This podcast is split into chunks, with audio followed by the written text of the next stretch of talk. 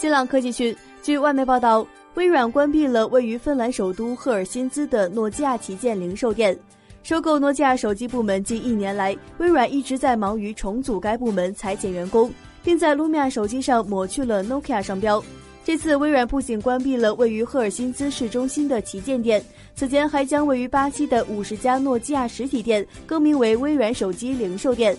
微软芬兰公关经理表示，关闭该零售店使十五名员工失业，这也是微软收购诺基亚重组裁员计划的一部分。